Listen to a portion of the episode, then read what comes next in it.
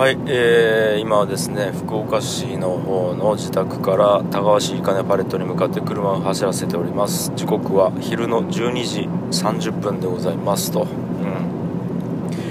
ん、えっと、まあ、昨日往復したんですけど、うん。まあ、ちょっと昨日の夜に、えー、自宅の方で用事があったのでどうしてもちょっと帰らないといけなくて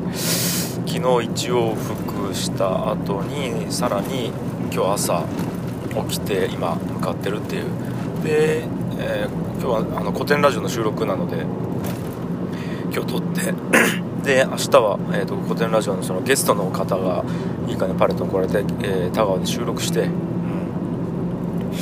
ん、で明日帰るっていう。だからまあ、えー、3日間で2往復かな。はい。っていう感じのスケジュールになっておりますと、う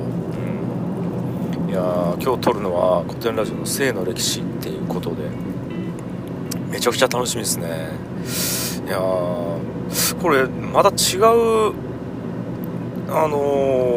ー、ユーザー層を獲得できるんじゃないかなっていうなんかそういう目線もあって普通にまあもちろん内容が楽しみっていうのは毎回変わらないんですけど僕の中ではねもちろん変わらないんですけど毎回楽しみなんでなんかこうこれがリリースされた時にどういう層が聞くかっていうのが、うん、ちょっと楽しみなんですよね。なんか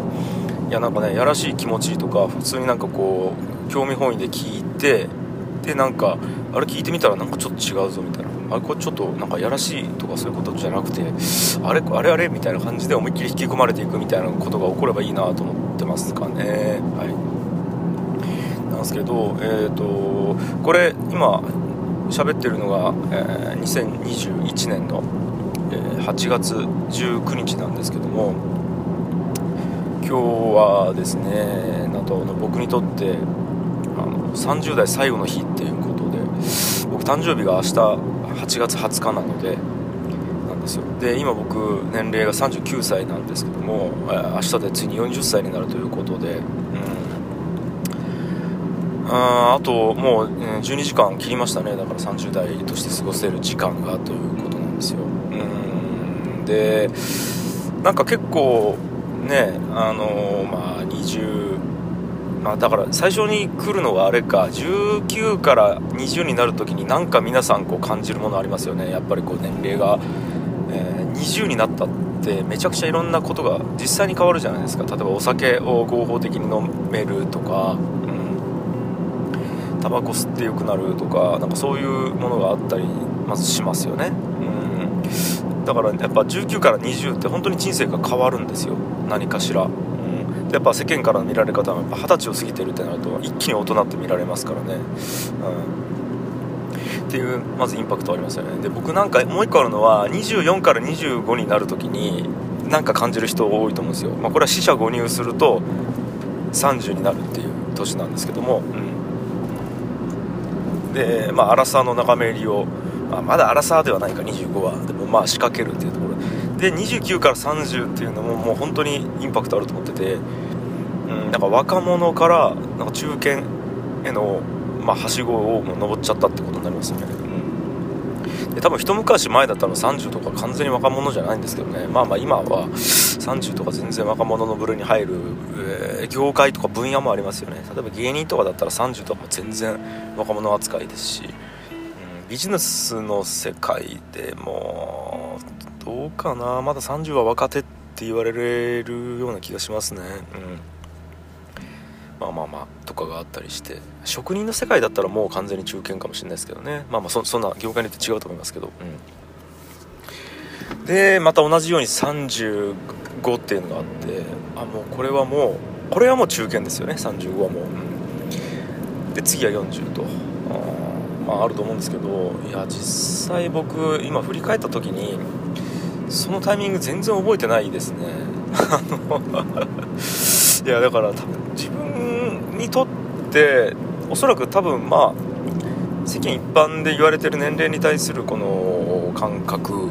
とかあまあいろいろいい意味でも悪い意味でも複雑な思いみたいなものってちょっと薄めではあるような気がします。だから今あと、うん、12時間ぐらいで30代終わるなって思ってもまあ別にまあそうかぐらいの感じで捉えてはいるんですよね。うんまあとはいえなんかこう節目ではありますよね。なんかあの別に感情がどうとかいいとか悪いとか、うん、やる気がどうとかっていうことではなく普通にやっぱ節目ではあるなっていうのはもう客観的事実として捉えてはいてで実際30代ってどういう年やったのかなっていうのをあ年っていうか期間だったのかなっていうのをなんか振り返って見てるんですけど、まあ、2011年ですよね30になった時って。2011年ってもう例の東日本大震災ですよねでえっと住んでたのが中野か中野に住んでた時なんで、えっとまあ、東京に1人暮らしをした後に弟と2人で住んでた時期ですかね。引っ越して中野に住んでたんですよ、でその後に阿佐ヶ谷の、うん、一軒家に引っ越すんですけど、うんまあ、その前の時期、えー、この時期って多分もう仕事をずっとしてた時期だと思いますね。仕事をしまくってた時期です多分。で多分人生で一番忙しかった時期でしょうねあれは。おそらく、うん、多分2010年から12年ぐらいが人生の中でももうピークで忙しかった時期ではあるんですけども、まあ、そこを振り返るとやっぱりなんというかものすごい感情になるんですよね。こう一番頑張ってた時期というか、まあ、頑張ってるでいうといつでも頑張ってるんですけども身を粉にして頑張ってたっていうイメージが強いですね。なんかこう責任を負うとかうん分かんないけどがむしゃらにやるっていうよりは本当にこう社会の中でこう自分の時間と才能を使ってどれだけ社会の今与えられた場の中でインパクトを残せるかみたいな。なんかそこにすごくこだわっててで一番ギラついてて、うん、で一番体も壊した時期だと思いますね。その30になった頃っていうのは。うん。エネルギーもあったと思います、うん、エネルギーあったのに体壊してるからどれだけやってたかっていうことだと思うんですけど今振り返って考えると、うん、でそっからはどんどんどんどんまあねえー、まあ階段を駆け上がるように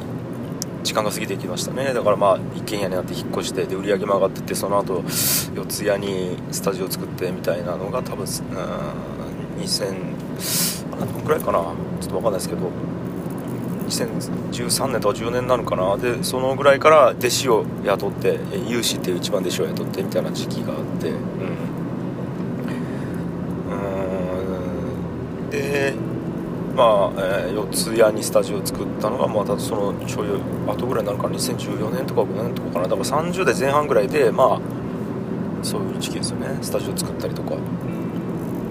で2016年に株式会社ブック設立。これが35歳の時か。あ35で、えー、6500万円の地方創生加速化交付金をね、えー、国から市を経由していただきましてそれ元にいい金パレットを作ったっていうことになるんですね。うん。で2017年これが35これ35歳か、うん、5歳の時。